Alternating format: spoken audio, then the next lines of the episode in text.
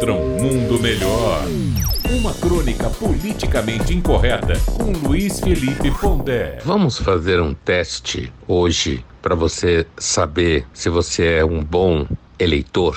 Se você escolheria uma pessoa por certas qualidades e características do seu comportamento moral. Vamos lá.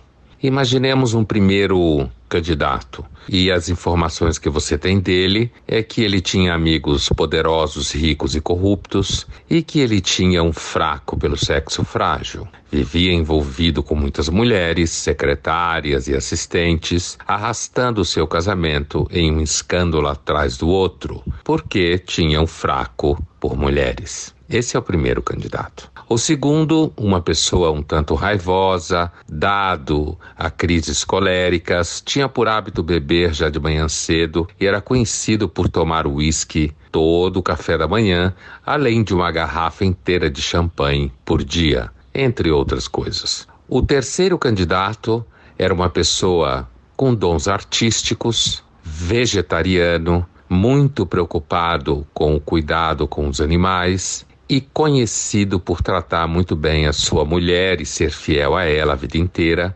além de ser muito delicado e respeitador das mulheres. A pergunta que eu faço a você é: você voltaria no 1, um, mulherengo e com amigos corruptos, no 2, colérico e bêbado, no 3, artista, vegetariano e respeitador das mulheres? É muito provável assim como todo mundo que passa por esse teste, que você votasse no 3 de olhos fechados. E aí você teria votado em Adolf Hitler. O primeiro, Roosevelt, presidente dos Estados Unidos.